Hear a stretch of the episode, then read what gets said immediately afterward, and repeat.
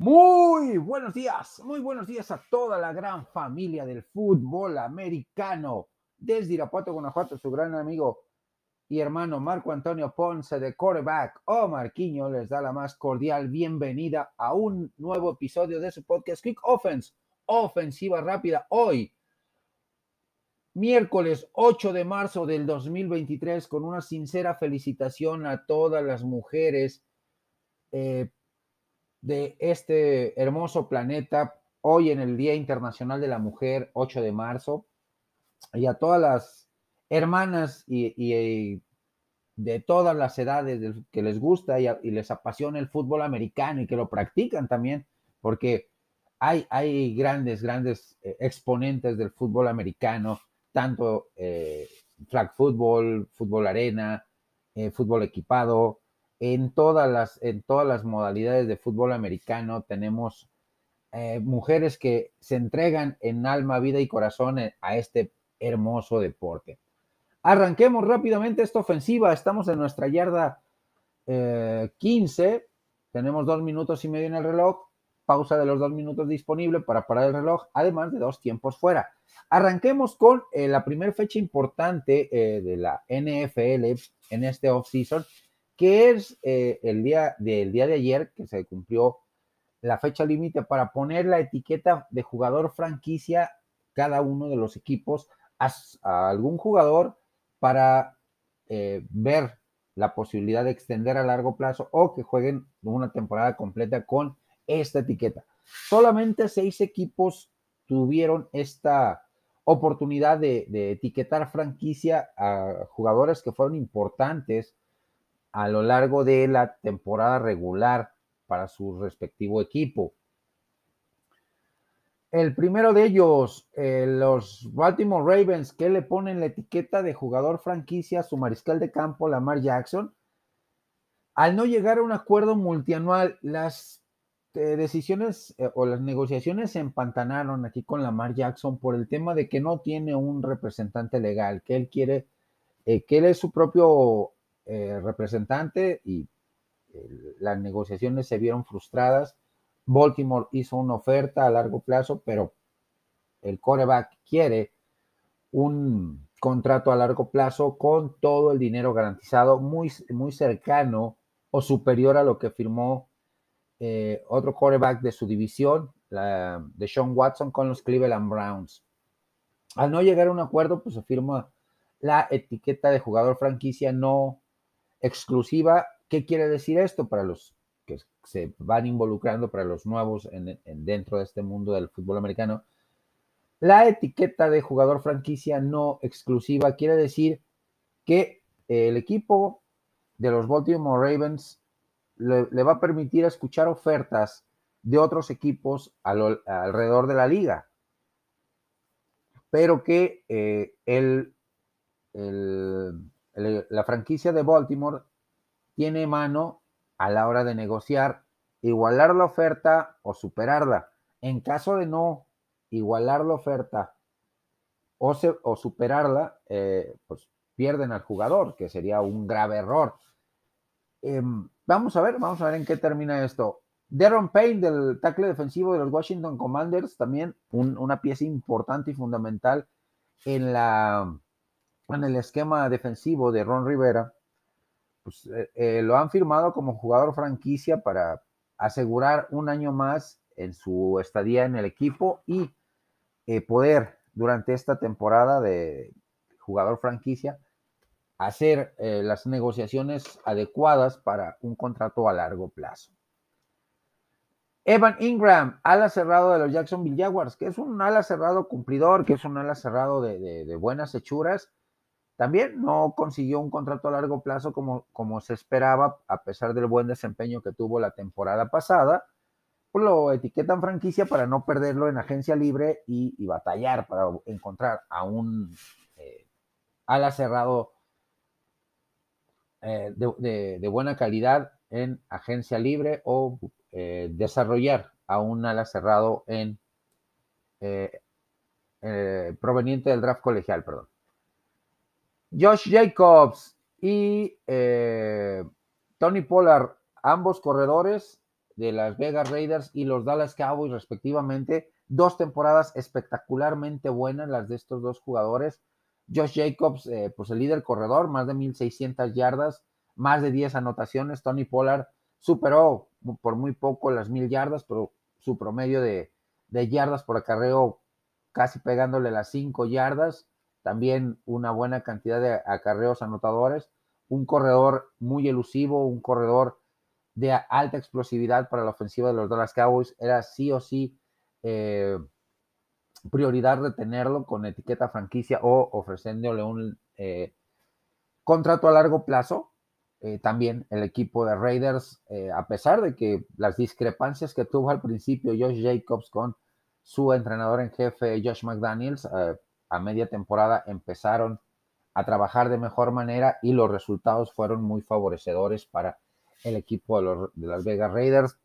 Josh Jacobs un jugador tremendamente espectacular, explosivo, un corredor de tres downs, eh, de los que ya muy pocas veces vemos.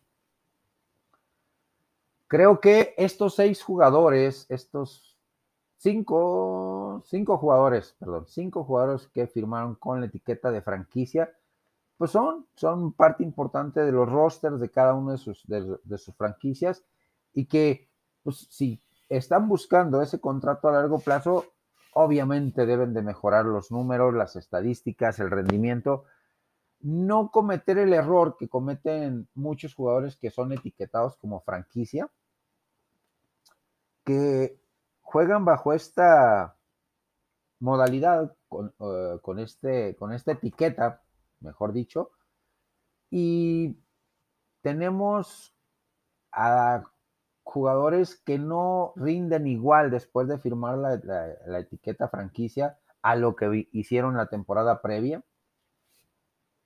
Así que pues viene, viene un eh, viene eh, fechas importantes de cara a lo que viene siendo la temporada regular, el, año nuevo como tal, la, agencia libre arranca el día 15 de este mes, dentro de una semanita prácticamente estaremos hablando de más movimientos en la agencia libre. Ahorita vamos a hablar de tres que ya han sido eh, prácticamente bombazos eh, en contrataciones en la siguiente jugada, pero no les adelanto más. Hemos cerrado esta jugada. Hay que dejar que transcurran los últimos tres, eh, tres segundos para llegar a la pausa de los dos minutos, reorganizar la ofensiva y volver al ataque. Pausa y volvemos. Arrancamos con la segunda jugada de esta ofensiva. Estamos en nuestra propia yarda 40. Dos minutos en el reloj, fue un avance de 22 yardas. Así que arranquemos rápidamente con extensiones de contrato de mariscales de campo eh, previo a la agencia libre de cara a la temporada 2023. Derek Carr, el primer bombazo de, este, de esta agencia, de esta preagencia libre, eh, la fecha original de arranque es el 15 de, marzo, pero durante estos días se van a dar movimientos eh, o una buena cantidad de movimientos en agencia libre de cara al cierre de la de, cara, perdón, de cara a el inicio de la, de la, pretemporada y de la temporada regular. Los tres, el primero, Derek Carr, que fue cortado por el equipo de las Vegas Raiders con 31 años de edad, un coreback eh, probado, un coreback eh, que tiene, tiene buenas hechuras, firma un contrato de 140, eh, de 150 millones de dólares por cuatro años. Con el equipo de los New Orleans Saints llega un equipo que tiene buena defensa, tiene buenos argumentos a la, a la, ofensiva y pues obviamente pues va a ser un plus, eh, tomando en cuenta que ni James Winston, ni Andy Dalton, ni ningún mariscal de campo pudo funcionar o hacer funcionar de buena manera a la ofensiva de Santos de Nueva Orleans la temporada pasada.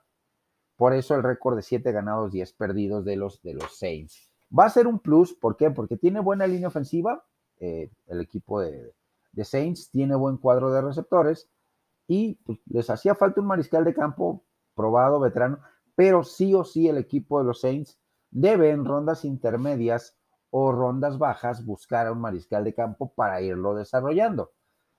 El otro mariscal de campo que merecidamente firmó una extensión de contrato es eh, Gino Smith con los Seattle Seahawks por tres años, 130 eh, millones de dólares con creo 78, casi 80 millones garantizados. Un mariscal de campo también veterano, ya con 33 años de edad, eh, que ha tenido un largo recorrido desde que llegó a la NFL, diferentes sistemas ofensivos, diferentes entrenadores, diferentes equipos y pues ha aprendido más que sentirse como despreciado por otros equipos, creo que lo tomó como enseñanza para ejecutar lo que, lo que vimos que hizo la temporada pasada con Seattle, donde se esperaba un equipo de Seattle eh, sin Russell Wilson, eh, totalmente en reconstrucción, sin filosofía, sin crecimiento, y nos sorprendió de, eh, de muy grata manera el equipo con Gino Smith siendo por muchas semanas el coreback con mejor porcentaje de pases completos, de, pases de anotación, de no cometer errores, menor rating de, intercepciones. O sea, un coreback que llevó un equipo en proceso de reconstrucción a postemporada. Sí, perdió a las primeras de cambio, es un hecho, pero sinceramente eh, tuvo a, bien el equipo de, de Seattle eh, retenerlo, no permitirle que se fuera en agencia a la agencia libre o probar la agencia libre, tomando en cuenta que ya tiene 32, 33 años. Iba a encontrar mercado, pero como sustituto, como suplente dentro de el, de los rosters de los demás equipos. Y acá eh, en, en, Seattle tiene liderazgo, tiene al vestidor de su lado. Eh, muchos de sus compañeros querían que no se eh, querían que no se fuera el mismo Pete Carroll, entrenador en jefe, los coordinadores. Creo que se ganó el cariño de la gente, el respeto con su ética de trabajo, con su forma de, ejecutar. Y Daniel Jones, que eh, sinceramente para mí esta sí, sí fue una locura, 160 eh, millones de dólares por cuatro años, casi 40 millones garantizados por temporada. Eh, tuvo una buena temporada a secas, ha venido creciendo sus primeras temporadas con muchos destellos de lo que pudo darnos desde el principio, esta temporada lo vimos, eh, con, un Saquon Barkley sano, con un equipo limitado en el tema de receptores abiertos, sí, sí o sí el equipo de los gigantes, si quieren ver una mejoría en, Daniel Jones y demostrarnos por qué le pagaron esta cantidad y no hicieron el movimiento a la inversa, darle el contrato a largo plazo a Saquon Barkley y eh, darle eh, la etiqueta franquicia a Daniel Jones. Solamente el tiempo dirá, pero sí, el equipo de los gigantes ocupa claramente, ocupa claramente un tema de eh, profundidad, velocidad, explosividad, manos seguras en cuestión de receptores abiertos y alas cerradas para la próxima temporada. Con esto hemos cerrado esta segunda jugada de la ofensiva. Tuvimos un avance de 22 yardas de la yarda 40 de nuestro territorio a la yarda 48 del rival. Tenemos que azotar el balón sí o sí para guardar nuestro tiempo fuera, reorganizar la ofensiva y eh, regresar con la tercera jugada de este drive. Hacemos una breve pausa y volvemos. Tercera, tercera jugada del drive. Estamos en segunda y diez en la yarda 48 del rival debido a que azotamos el balón para eh, ahorrar un tiempo fuera. Hablemos de la ofensiva a la cual va a llegar. Eh, a la ofensiva a la que va a llegar Derek Carr eh, con el equipo de los New Orleans Saints. Que pues es una ofensiva interesante, es una ofensiva que con altibajos, tuvo siete victorias la temporada pasada, que con altibajos eh, en cuanto a variabilidad en el desempeño de sus mariscales de campo la temporada pasada, creo que va a tener buenos argumentos porque hay buena línea ofensiva, hay un cuadro de receptores bueno, un backfield también de, buena, de buena categoría, sin ser superestrellas, a excepción de Alvin Camara. Pero creo que tienen, tienen sí o sí este equipo de los New Orleans Saints bastante, bastante buenos, bastante buenas armas y buenos argumentos para eh, pensar en llegar al siguiente nivel la temporada 2023, esta, esta venidera temporada 2023, tomando en cuenta lo débil de su división, tomando en cuenta eh, que es una división que va a estar prácticamente el 100% de equipos, incluido los mismos New Orleans Saints, dentro de este rango de reconstrucción, dentro de esta eh, situación de, de procesos de reconstrucción, pero eh, tomando en cuenta el personal que tienen, la agencia libre y lo que pueden hacer en el draft, creo que el proceso de reconstrucción de los New Orleans Saints está un poquito más avanzado que el resto de este de, equipos de su división. ¿Por qué?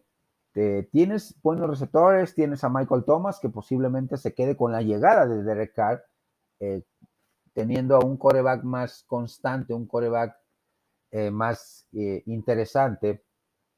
Tienes a, un jugador como Chris Olave, que como novato la reventó la temporada pasada, siendo un jugador espectacular, de manos muy seguras, explosivo. Tienes a Rashid Shahid y, y Traquan Smith como receptores abiertos también, de Adiante Harty, Marquis Callaway, dentro del depth chart.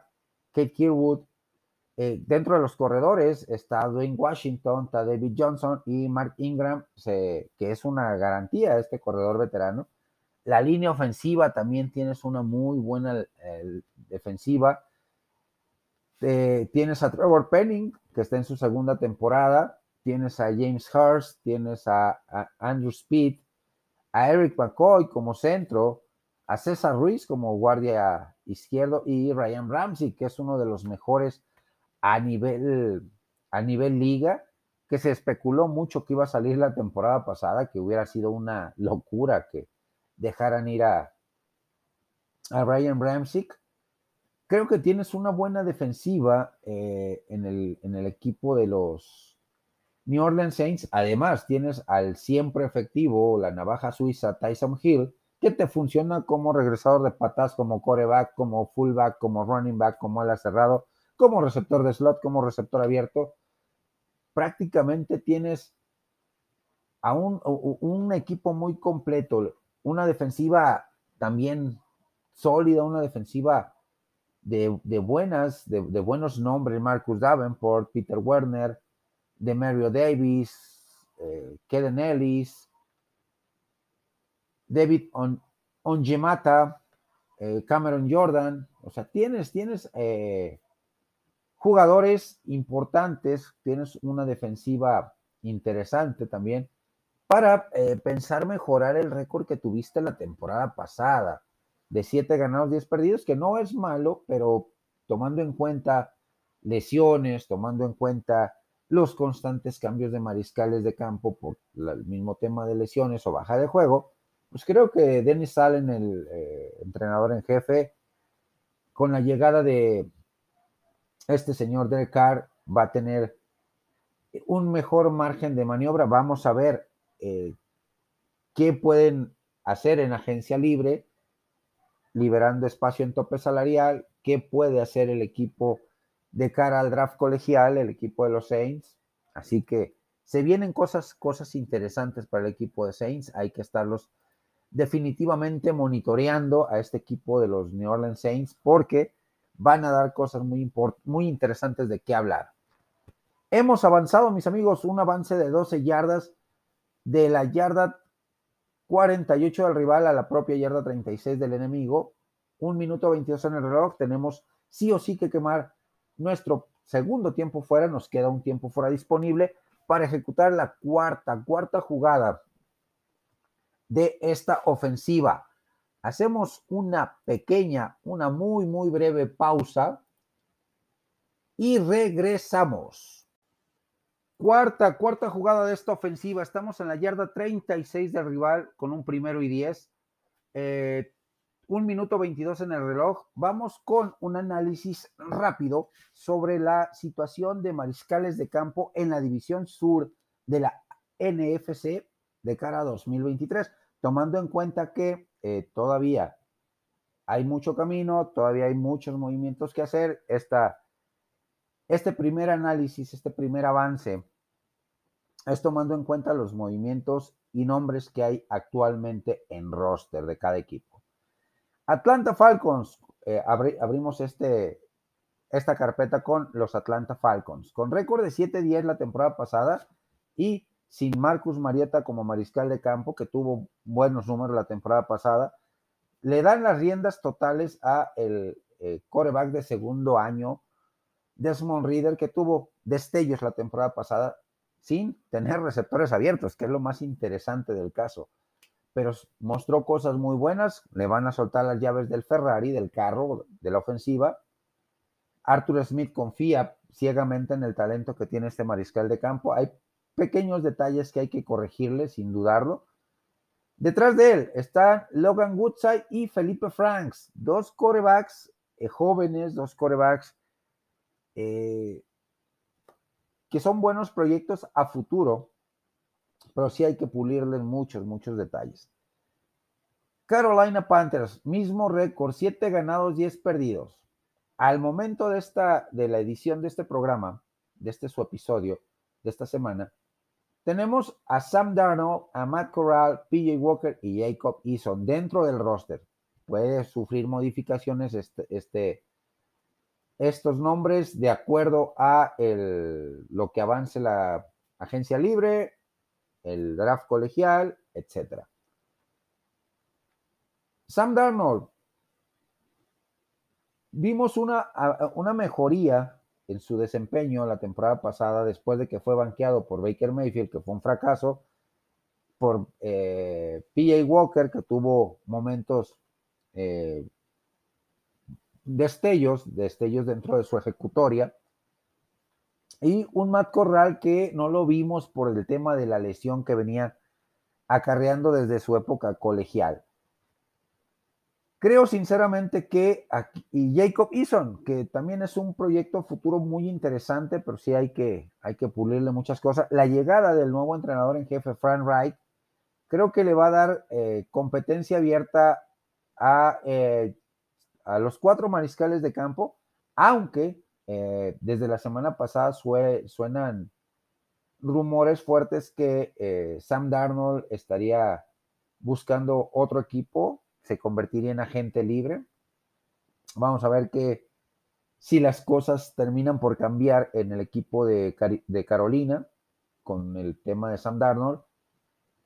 Eh, Matt Corral, que es un coreback con un potencial tremendo, una visión de campo espectacular, proveniente de, los rebeldes de Ole Miss, pero que la lesión que lo alejó de jugar el tazón, eh, su último partido como colegial, eh, en la época de la tazoniza, lo, le, le, dio la ausencia para ser seleccionado en las primeras rondas, cayó a rondas intermedias en el draft, pero es un coreback con un toque de brazo espectacular, con un cañón en el brazo, Matt Corral, con una visión de campo muy buena y con eh, liderazgo muy importante.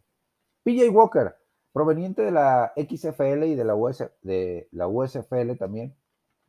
Es un coreback movible, es un coreback que sabe eh, eh, hacer las cosas bien, es un buen sustituto como, como titular, sí le cuesta un poquito de trabajo, pero tiene, tiene argumentos para quedarse en la franquicia. Jacob Eason, otro coreback joven, de buenas hechuras, pero sí hay que trabajarle bajarle un poquito a la aceleración porque es un coreback muy acelerado, mejorarle la mecánica de brazo, pero creo que tiene argumentos para. competir por el puesto de segundo o de tercer, eh, de segundo mariscal de campo dentro de la franquicia. Los New Orleans Saints, 7 ganados, 10 perdidos la temporada pasada. Ya hablamos del tema de Derek Carr como su nueva adquisición, un coreback veterano, un coreback eh, probado, un coreback eh, que va a tener una muy buena línea ofensiva, un cuadro de receptores bastante respetable, un, backfield también eh, de, buenas, de buenas hechuras o con buenas características. Detrás de él, Andy Dalton, que posiblemente salga del equipo, eh, James Winston, que también ya está confirmado que va a buscar equipo nuevo como sustituto. Ya su carrera como titular prácticamente quedó enterrada. Y por último, la navaja suiza, Tyson Hill, eh, que juega prácticamente todas las posiciones ofensivas. Le falta jugar eh, posiciones de línea ofensiva, pero como bloqueador, como ala cerrado bloqueador, tiene muy buenos argumentos. Como receptor de slot, manos muy seguras. Como corredor y, receptor de válvula de escape, mis respetos. Como regresador de patada, a pesar de lo pesado que es, también tiene muy buenas condiciones. Sí, ya está entrando, eh, está arriba de los 30 años de edad, o sea, eh, va a ir mermando sus condiciones, pero de que es una doble, triple o cuádruple amenaza eh, dentro de un esquema ofensivo eh, como el de los New Orleans Saints. Eh, creo que lo, ha sabido aprovechar y lo supo aprovechar muy bien Dennis Allen y lo va a seguir sabiendo aprovechar esta temporada 2023. Y por último, los Tampa Bay Buccaneers, campeones de esta división, con récord de 8 ganados, 9 perdidos, fueron humillados por el equipo de los Dallas Cowboys en postemporada del año pasado, en ronda de comodines.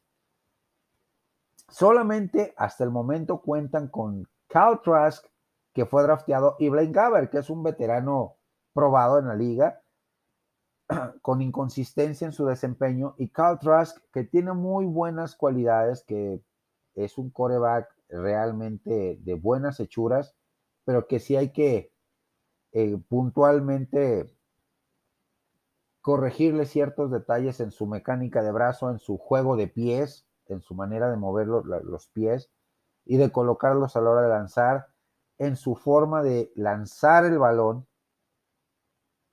la mayor parte de ocasiones apoyado solamente en la pierna de atrás. Esto sabemos que es un, riesgo y a todos los que hemos tenido el privilegio de jugar este deporte, que nos dicen los entrenadores? Pase lanzado con o apoyado solamente con la pierna de atrás, tienes grandes posibilidades y gran porcentaje de que sean intercepciones o entregas de balón al rival. Y es lo que le pasa acá atrás. Tienen que corregirle sí o sí esa, esa, esa deficiencia. Creo que el equipo abocado, de acuerdo a este, a este pequeño análisis en frío, a llevarse la división es el equipo de New Orleans Saints. ¿Por qué? Porque tienen a un coreback veterano como Derek Carr, un coreback que ya conoce la liga, que ya sabe lo que es eh, estar en postemporada. Desmond Reader pues, e, es un coreback joven, un coreback con grandes cualidades, grandes hechuras, pero que sí tiene mucho por, eh, tiene cosillas por mejorarle. Panteras de Carolina es un gran, una gran incógnita. Si le cede el entrenador en jefe eh, Frank Reich la titularidad a Matt Corral y hace competir al resto de, corebacks dentro del depth chart por el eh, segundo, por el puesto de segundo mariscal de campo, o hay competencia abierta eh, por la obtención del primer puesto en la, en la posición de mariscal de campo. Y el Tampa Bay, que es una gran incógnita. Blaine Gabbert, sabemos eh, lo, limitado que es. Es cumplidor, pero no es un coreback al cual le puedas eh, dejar la responsabilidad de una ofensiva totalmente. Y Cal Trask, con los, las situaciones que ya he, expuesto aquí en, en este pequeño análisis, situaciones y áreas de oportunidad que tiene que mejorar para dar el siguiente paso y ser un quarterback más confiable dentro de la NFL. Hemos cerrado esta ofensiva, esta jugada, mis amigos, esta, esta jugada, con un avance de 13 yardas a la yarda 26 del, 23 eh, del terreno rival, de la 36 a la 23. Un minuto, un, un minuto, un segundo en el reloj, tenemos que azotar sí o sí el balón, eh, perder un down, para reorganizar la ofensiva y regresar con la siguiente jugada del drive. Hacemos una pausa y volvemos. Quinta, quinta jugada del, drive. Estamos en la yarda eh, con un primer, con un segundo y diez. estamos en la yarda número 23 del rival. Debimos de haber debimos de azotar el balón eh, para organizar nuestra ofensiva y vamos a hablar del tema de Aaron Rodgers y los New York Jets que están en, negociaciones. La pregunta de los 64 mil es, Aaron Rodgers más los Jets, ofensiva de los Jets de Nueva York, combinación directa para playoff. Escucho sus opiniones y puntos de vista en mis diferentes redes sociales. Pues eh, a título personal, a título personal, mis amigos, Creo sinceramente que el equipo de los Jets, con récord de 7-10 la temporada pasada y con una gran, gran eh, situación en cuanto a mariscales de campo, con un Mike White que es un buen mariscal de campo, pero que eh, se nos cayó en algunos momentos, con Joe Flaco, que es un veterano que no ha dado el do de pecho, y que no ha vuelto a ese nivel que lo vimos cuando ganó el Supertazón, y un Zach Wilson que ha sido un total fracaso, o se lo ha comido vivo la prensa de Nueva York, o no ha sabido eh, asimilar que ya está en, un equipo de NFL y que ya no es lo mismo que el colegial. La posible llegada, eh, las negociaciones van, van, avanzadas por lo que eh, los reportes que he leído de, diferentes insiders de la NFL, que está muy interesado eh, tanto la franquicia de los Jets en adquirir a Aaron Rodgers, un futuro miembro del Salón de la Fama, uno de los quarterbacks más espectaculares, más completos de la liga, para que tome las riendas de la ofensiva del equipo de Robert Saleh, del entrenador Robert Saleh y de este, ¿cómo se llama?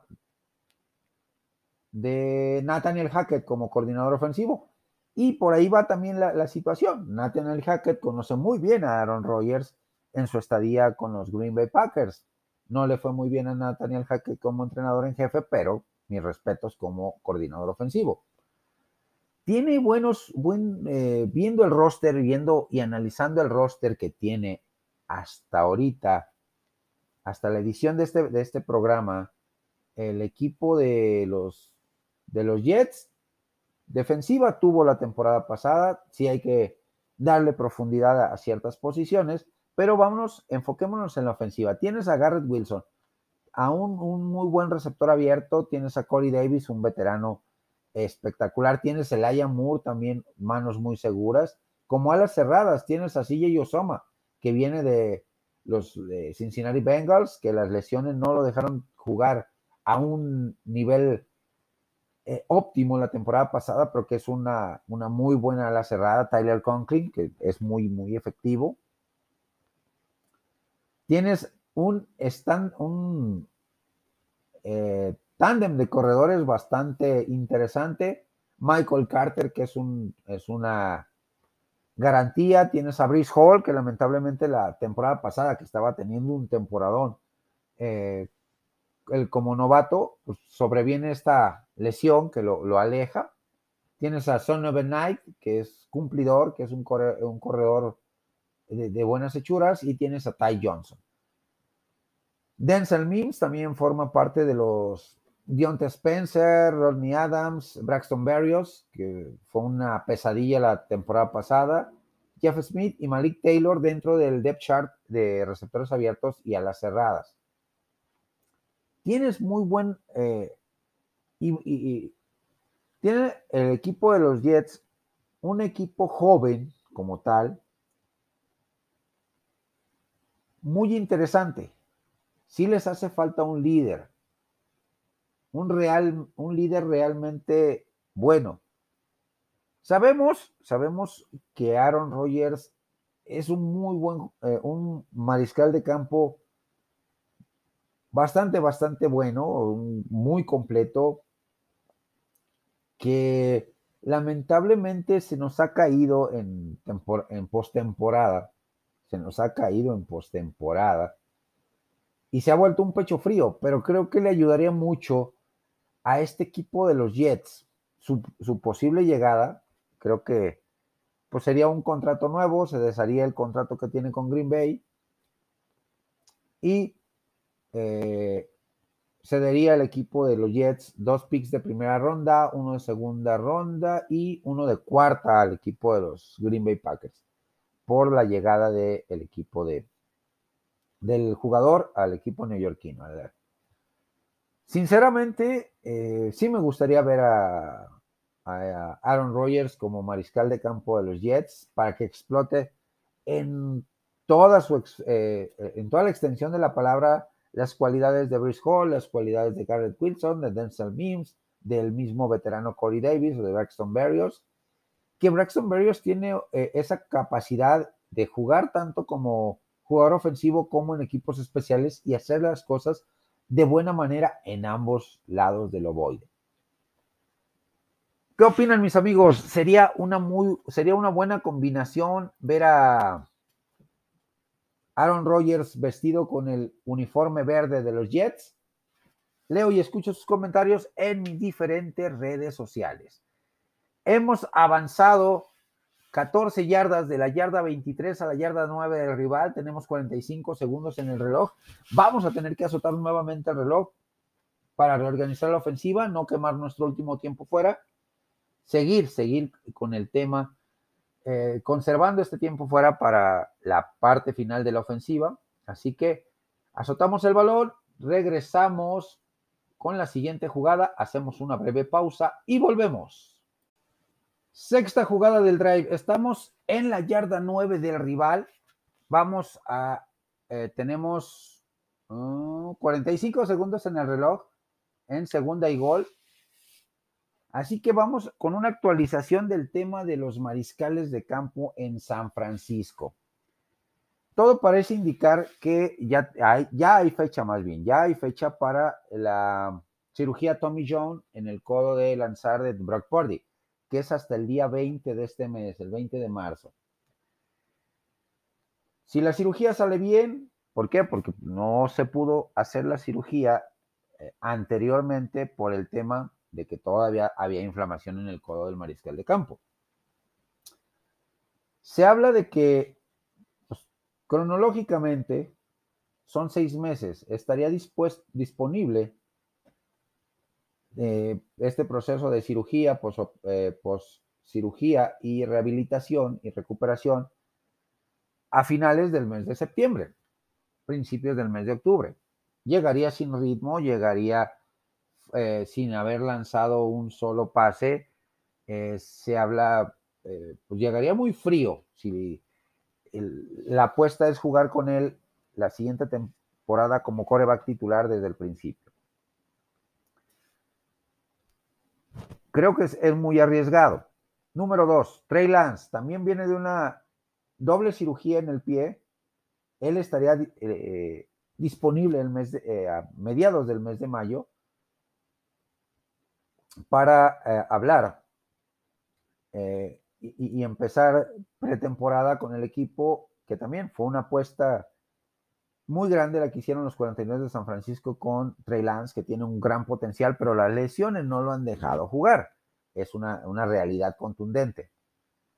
Así que, eh, y el tema de Jimmy Garoppolo, que las últimas informaciones que he leído y he escuchado es que sí, ya no lo quieren en San Francisco, que pues que no van a dar marcha atrás como lo hicieron la temporada pasada ante la situación de mariscales de campo, ante la situación de Trey Lance, de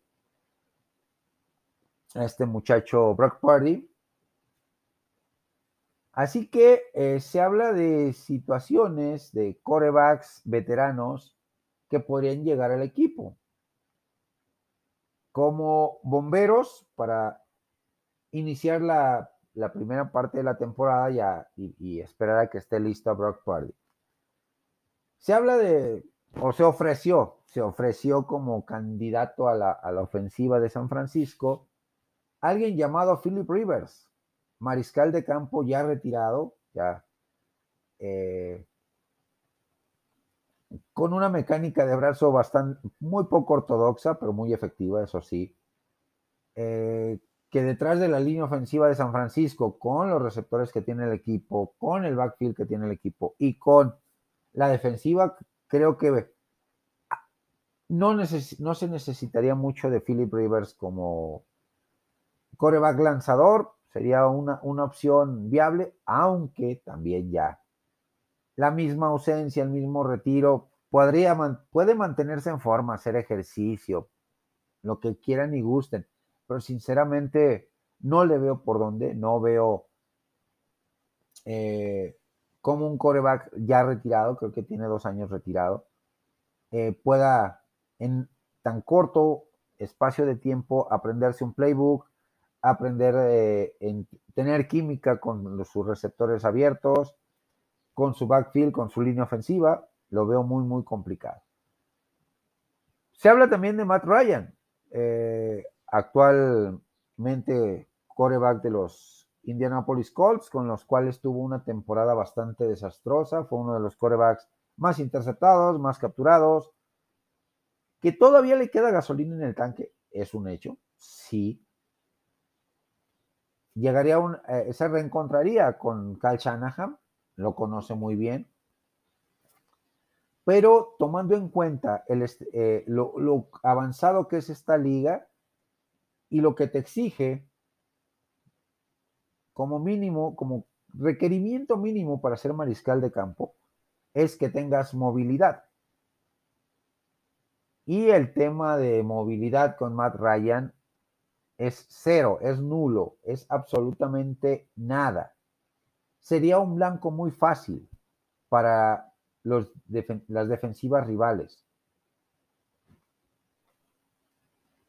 Eh, fumbles, eh, intercepciones y capturas estarían a la orden del día. Serían estadísticas en las cuales, como aficionado de los 49 de San Francisco, como eh, analista de este deporte, no creo que un equipo que estuvo a nada de llegar a un supertazón como San Francisco, se permite este tipo de lujos innecesarios de tener a un mariscal de campo que en lugar de proveerte un techo alto en cuanto a nivel competitivo, te, lo va a mantener a un nivel estándar, a un nivel medio o poquito abajo de la, media, por eh, el tema de los intercambios de balón, de las intercepciones, de los golpes por la falta de movilidad, de las capturas, etcétera, etcétera.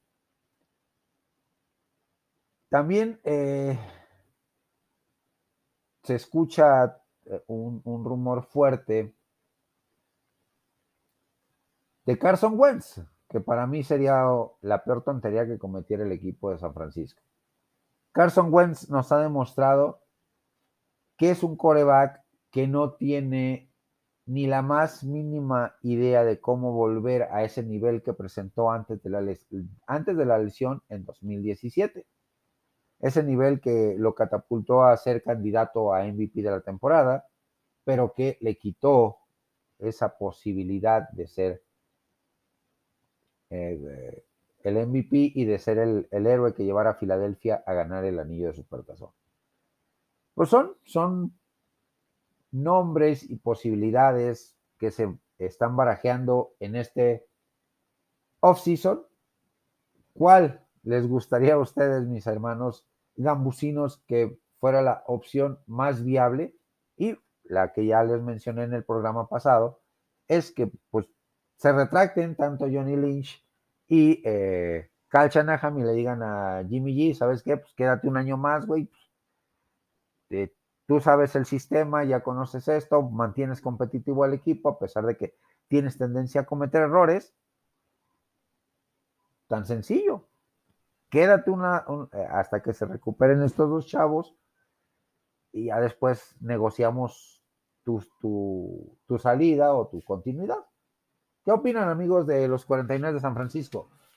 ¿Les gustaría ver a alguna de las opciones ya mencionadas, Philip Rivers, eh, Matt Ryan, Carson Wentz eh, en el equipo o tener de regreso a Jimmy Guapopolo?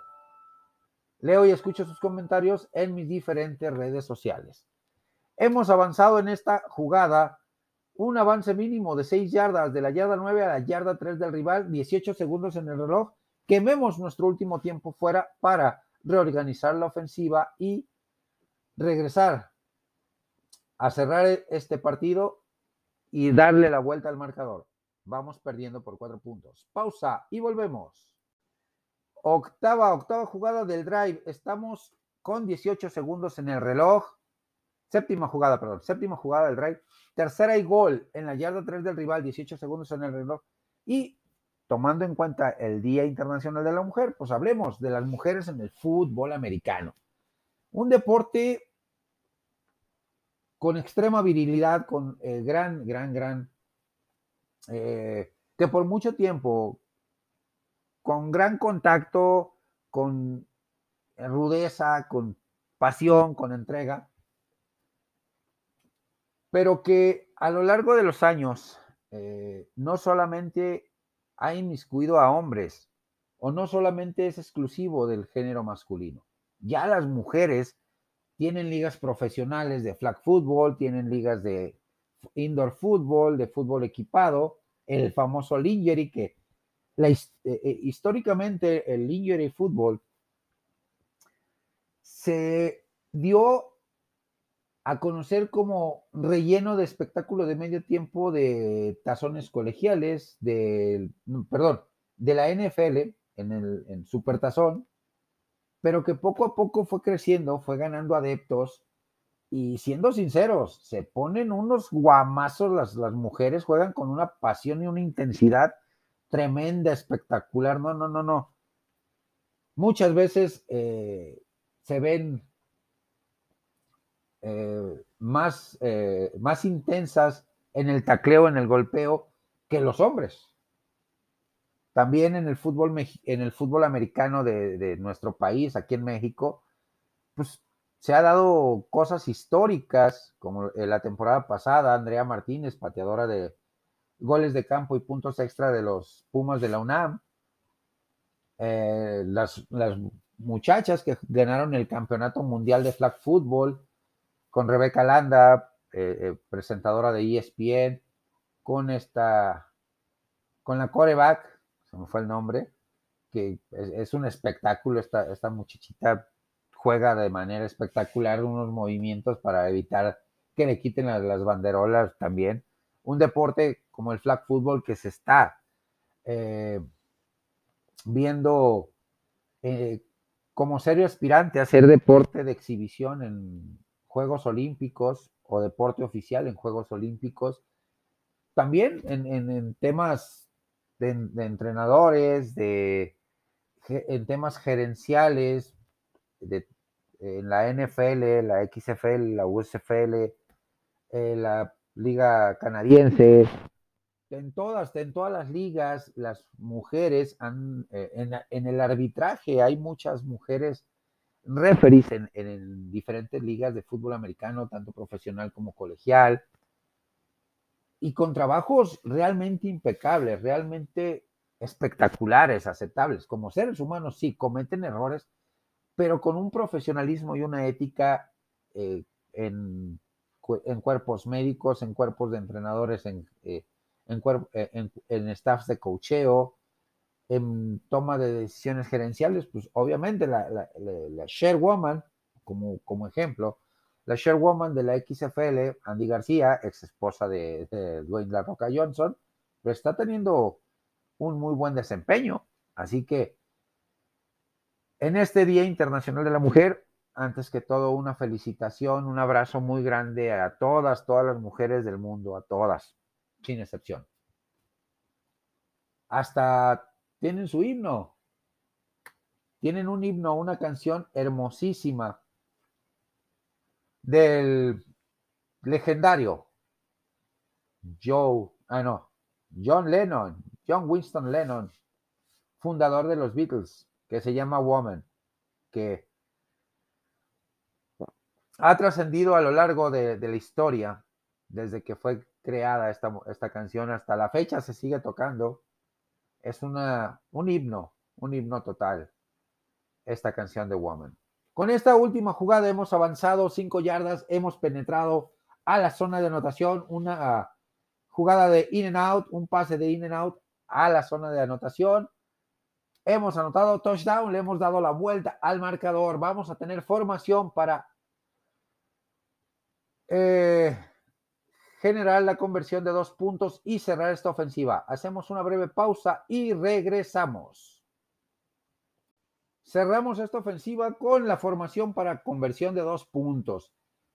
Rápidamente, en la primera parte de esta conversión, resultados de la semana 3 previo y pronóstico de la semana 4 de la XFL y Liga de Fútbol Americano de Profesional de México, resultados de la semana 1 y PICS y previo de la semana 2.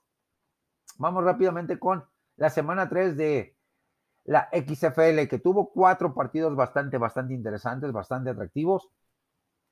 Los Sea, eh, los sea Dragons de Seattle, que en una victoria muy cerrada, con una muy buena actuación de Ben DiNucci, su mariscal de campo, y Josh Gordon, receptor abierto, derrotan a las Vegas Vipers 30 puntos a 26 y eh, rompen esa mala racha de dos derrotas consecutivas. Las Vegas Vipers pues siguen en caída libre con tres derrotas en la temporada.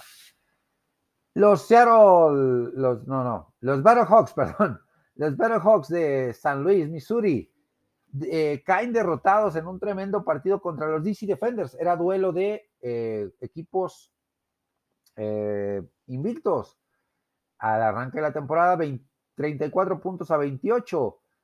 Los Orlando Guardians, que siguen de capa caída, les propinan la tercera derrota de la temporada los Arlington Renegades por 10 puntos a 9, un partido bastante, bastante cerrado. Y en duelo tejano, el equipo de los Roughnecks de eh, Houston mantienen el invicto e incrementan su foja a tres ganados, cero perdidos, al derrotar a los Brahmas de San Antonio por 13 puntos, 23 puntos a 12. Para la semana número 4. Duelo diametralmente opuesto, los Houston Roughnecks invictos con tres ganados, cero perdidos, una ofensiva muy, eh, muy buena, una defensiva muy sólida. Y los Orlando Guardians, que no se les ve ni pies ni cabeza este equipo, no tienen eh, nivel competitivo definitivamente.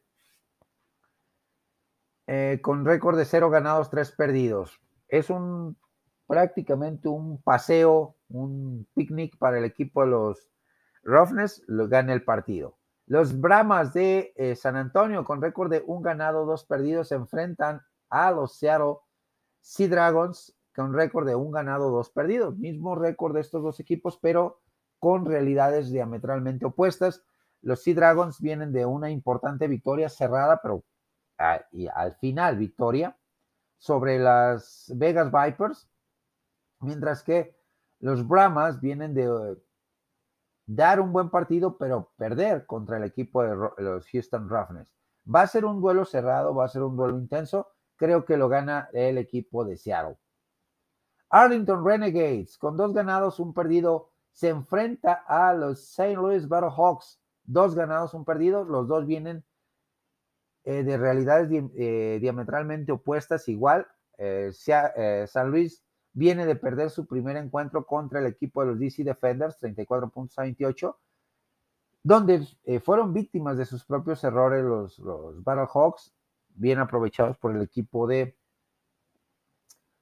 los DC Defenders, mientras que los Arlington Renegades en un cerradísimo partido también eh, de, mucha, de muy buenas defensivas, eh, logra derrotar al equipo de los Guardians en 10 puntos a 9 eh, mucho que mejorar el equipo de Arlington, definitivamente. Fue una victoria muy sufrida la que tuvo y el equipo de los Barahawks de, de San Luis buscarán no quién se las hizo, sino quién se las pague y creo que la víctima número uno va a ser el equipo de Arlington. Gana el equipo de los eh, Barahawks. Vegas Vipers con eh, cero ganados, tres perdidos igual que el equipo de Orlando Guardians, sin pies ni cabeza, enfrenta al equipo de los DC Defenders que van invictos, otro partido relativamente fácil, relativamente fácil para el equipo de los DC Defenders, pero las sorpresas pueden darse, así es que me quedo con los DC Defenders. Movámonos con la LFA de México, que nos presentó cinco partidos la, primera jornada, bastante, bastante intensos. Los Reyes de Jalisco sorprenden a los eh, Gallos Negros de Querétaro, 42 puntos a 14. Solidez defensiva del, equipo de Reyes, aprovechando los errores del equipo, del equipo queretano y, siendo efectivo en, su ejecución, tanto en ofensiva como en defensiva. Dinos de Saltillo contra Raptors en el encuentro jurásico de esta primera semana el equipo de Dinos se lleva la victoria sobre los Raptors del Estado de México, 24 puntos a 14. Un equipo de Dinos que arranca bien la temporada, que cerró bien la temporada pasada, así que creo, creo que va a ser eh, un rival a vencer esta temporada del equipo de Dinos. Los mexicas de la Ciudad de México caen derrotados y humillados por el equipo de Galgos con sus incorporaciones espectaculares ex NFL que fueron de, muy, de mucho aporte para el, equipo galgo. Para la obtención de la victoria, 24 puntos a 6. En el duelo chihuahuense, los caudillos logran la victoria apretadamente, 20 puntos a 12 sobre los jefes de, de Ciudad Juárez que opusieron resistencia, que mostraron cosas muy interesantes, pero que no les alcanzó. Y por último, el equipo campeón Fundidores se vio sorprendido por otro equipo debutante, los Reds de la Ciudad de México, y caen derrotados 31 puntos a 15. Para la semana 2, el equipo de Reds se enfrenta a Dinos de Saltillo, dos equipos que vienen de ganar, de jugar bien, de mostrar cosas interesantes en ofensiva y defensiva. Va a ser un duelo cerrado, pero me, quedo con el equipo de los Dinos. Raptors contra Reyes. Vienen de realidades diametralmente opuestas. Eh, Raptors vienen de perder. Reyes de ser efectivos y contundentes. Ganar al equipo de Gallos Blancos, Gallos Negros, perdón, Gallos, Blancos, Gallos Blancos es de fútbol soccer de, mismo, de la misma ciudad de Querétaro. Duelo cerrado, duelo interesante. Me quedo con el equipo tapatío para la obtención de la victoria. Gallos Negros de Querétaro contra Mexicas, dos equipos que vienen de perder, dos equipos que vienen con el orgullo roto, con el orgullo lastimado, mostró mejores cosas eh, relativamente hablando el equipo de Gallos Negros que el equipo de Mexicas. Así que me quedo con el equipo queretano para la obtención de la victoria. Caudillo de Chihuahua contra Galgos de Tijuana, duelo en la frontera. Dos equipos que vienen de ganar, dos equipos que vienen de mostrar cosas interesantes, tanto en ofensiva como en defensiva, buenos staff de cocheo. Creo sinceramente que va a ser un partido que se puede ir a la larga, se puede ir a tiempo extra y lo gana el equipo tijuanense. Y por último, jefes de Ciudad Juárez contra Fundidores, dos equipos que vienen de perder. Fundidores, el actual campeón, pues a, lavarse rápidamente las heridas, curar eh, las heridas que tienen por la derrota y buscar eh, eh, encontrarse en el camino de la, de la, victoria lo más pronto posible. Jefes, es un equipo de expansión, es un equipo que poco a poco va ir agarrando ritmo, mostró cosas muy interesantes contra el equipo de caudillos, pero no le alcanzó a corregir errores cometidos durante el, partido. Así que no queda de otra más que eh, darle eh, el pick al equipo de fundidores. Con esto hemos cerrado, mis amigos, esta ofensiva de ocho jugadas. Dos minutos treinta en el reloj. Un, eh, le dimos la vuelta al marcador, ganamos este partido. Está exhausto este, esta última ofensiva, pero gracias a todos ustedes. Hay que disfrutar lo que se nos viene en el off-season. Las ligas eh, primaverales que están tanto XFL como LFA, próximamente Liga Canadiense, Liga Europea, NCAA eh, USFL, que también está a punto de arrancar, creo que inicia este mes de marzo. Así que fútbol americano vamos a tener para platicar largo y tendido lo que resta de, eh, este año y lo que es eh, este off-season de la NFL con muchos movimientos en agencia libre que vamos a ir desglosándolos poco a poco, el draft colegial, mucho, mucho fútbol americano por disfrutar. Me despido. Hasta la próxima.